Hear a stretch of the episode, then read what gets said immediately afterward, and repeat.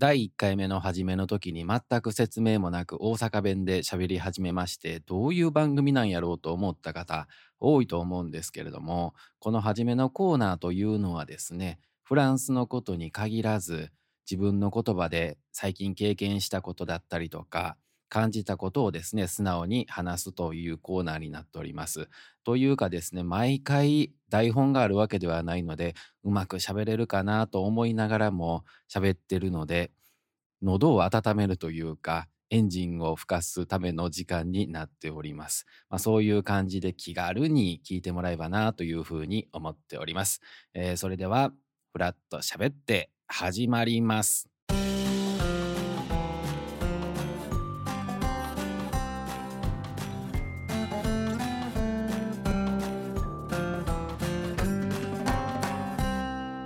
フランスの好きなものについてフラット気軽にしゃべろうをメインテーマに見栄を張らず肩肘張らず交流するためのポッドキャストです。こんにちはこんばんはリオです。2回目になります。今回はですねフランスパンについて語ってまいります。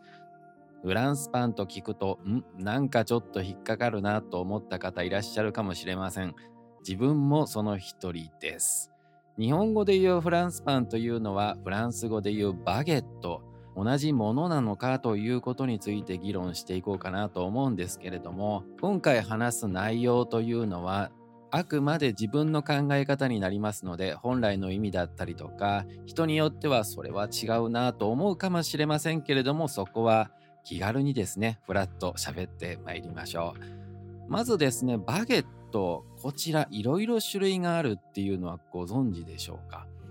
皆さんですねバゲットというとあの長細いパンを想像するかもしれません。しかしですねフランスに行くと実際にはいくつか種類があるようです。よく見るバゲットというものの大きさの定義がありましてだいたい 350g ぐらいで65センチになります。でそれより長くてですね太い大きなものはパリジャンというそうです。なのであまり日本ではパリジャンという大きさ見かけないかもしれませんね。自分もパン屋さんに行った時というのはですねちょうどいい大きさのものを買おうと思ってバゲット探すんですけれどもパリジャンとなるとですねかなり大きくて1日で食べきれないと思うかもしれません。フランス人の場合はこのパリジャンの大きさでも1家族ぐらいはですねもう半日ぐらいで食べきってしまうんじゃないかなと思うんですけれどもバゲットよりも約2倍の大きさになるんですかね。になるということで料理によって使い分けるというのがあるのかもしれません。バゲットと同じグラム350グラムで40センチのものもあります。少し短くなるんですかね。太さ的には少し太いのかもしれませんけれどもバタールというそうでバゲットとどう違うのかっていうのは本当に見分けがつかないかもしれません。自分も知らない間にこれはバゲットかなと思ってたらバタールを買っていたりっていうこともあるかもしれませんけれども皆さんもですねフランス系のパン屋さんに行ってこだわりのあるパン屋さんに行くとですねもしかするとパリジャンとバタールを買っているかもしれませんそしてですね他にも変系というか、うん、違う形のものがありましてクッペとブールがありますけれどもこちら一応資料はですねウィキから調べておりますので詳しく言うともう少しいろんな種類があるのかもしれないですけれどもえこの5つの種類になるみたいですけれどもクッペというのはですねバタールよりももう少し小さいものだったかと思います。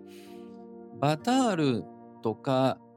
バゲットはですね、切り目、これクープと言いますけれども、これが3つか4つぐらい入っていたと思うんですけれども、クッペの場合はすごく小さくて、その切り目、クープがですね、1個しか入ってなかったと思います。ここら辺の定義が自分の中でも曖昧で、皆さんこのパンのバゲットとかの種類ですね、詳しい方がいらっしゃいましたら、ぜひともご意見いただきたいところでございますけれども、一つ切り目が入っているのがクッペと言います。ブールというのがですね、丸型になっているんですね。丸の形というと、パンドカンパーニュというのがよく似たものがありますけれど、あちらと何が違うのかというのがよくわからないんですけれども、おそらくですね、素材としてはバゲットと一緒だけれども形が丸いものはブールと呼ばれているのかなと思います。料理によってはですねバゲットでは使いにくいものがあるのかもしれません。その時にブールの方がいいなと思って買いに行くお客さんがいらっしゃるのかなと思いますけれども日本においてはまあブールがいいなと思う方は相当こだわりがある方なんじゃないでしょうか。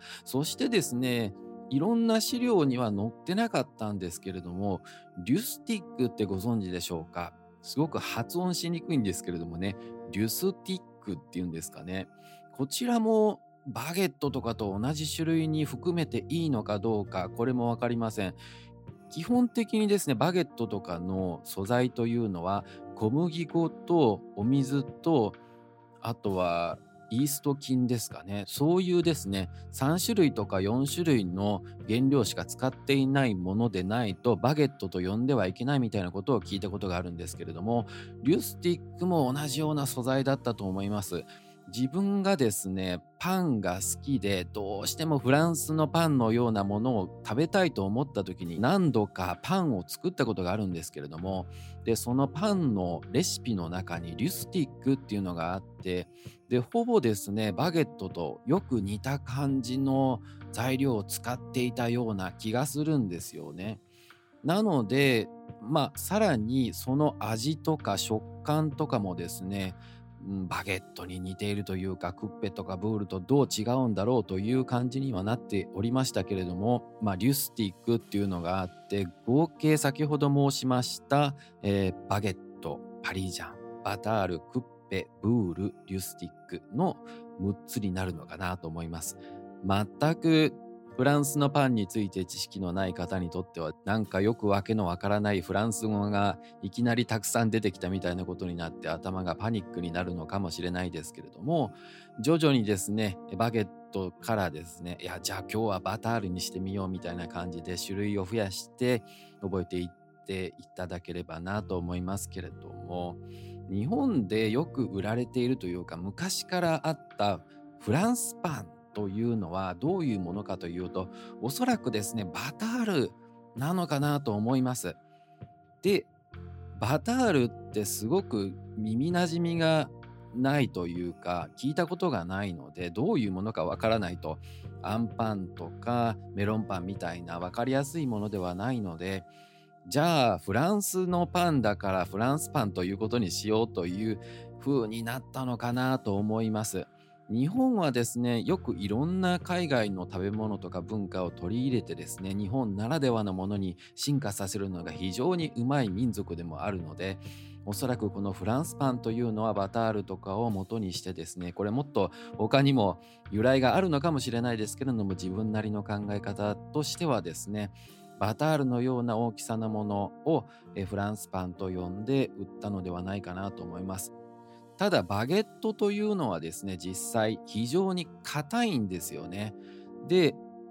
焼きたてのものに関してはまだ中がふわふわした感じでしっとりしているんですけれどもしかししばらく置くとどんどんカスカスになって食べると口の中の水分が奪われてしまうみたいなことになるんですけれども硬いものというのは日本人にとっては食べにくいのかもしれないです。フランスパンを食べる時って皆さんどういう風に食べていますでしょうか？そのままバターをつけて食べるのか？もしくは少しカリッと焼いて食べるのか？ということになりますけれども少しカリッと焼くとですねさらに硬くなってですね口の中がこう傷だらけというか血だらけになってしまうという散々な目に遭うんですけれどもしかし実際はですねフランスパンこれ23時間ぐらいの賞味期限と言われているんですね。なのでフランスのあちらこちらにバゲットが売っているんですけれどもでもう1日経ってしまったものはパンペルデュって言ってですね失われたパンと言うんですけれどもなんかこうカスカスになってそのまま食べるもんでもないよということでですねフレンチトーストにしてしまうということがあるそうです。もともとはですね、賞味期限が切れたバゲットとかをですね、フレンチトーストにしていたのかなというところなんですけれども、このフレンチトーストっていうのが英語なのか、日本語英語なのかなのかは分かりませんけれども、日本人の場合は食パンを卵と牛乳の液に浸して甘い味で焼くみたいなものがフレンチトーストですけれどもフランスではでもあまり自分もですねフランスに行った時っていうのはフレンチトーストって食べたことがないんですけれどもおそらくですねそういう何て言うんですか賞味期限が切れたパンを食べるという習慣がないというかそんなものをお店で出すものではないというような考え方があるのかもしれないですけれどもだからなのかフレンチトーストはあまりパリでは見かけないかなというところなんですね。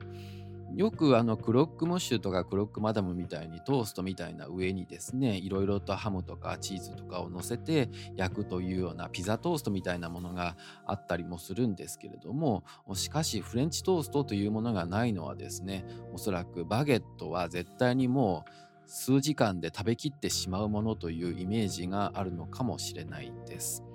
はい。まあそんな感じでですねこのバゲット一つでもいろいろな文化が垣間見えるということで皆さんの地元のフランス系のパン屋さんに行ってみてこれはバゲットですかとかパリジャンですかみたいな感じで質問して買ってみてはいかがでしょうか、まあ、少しつぶることができるのかもしれないですけれども。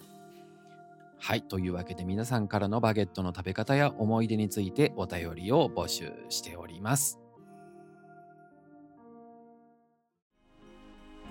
フラット喋ってでは皆さんからのフランスやフランス語に関する情報、エピソードについてお便りをお待ちしています。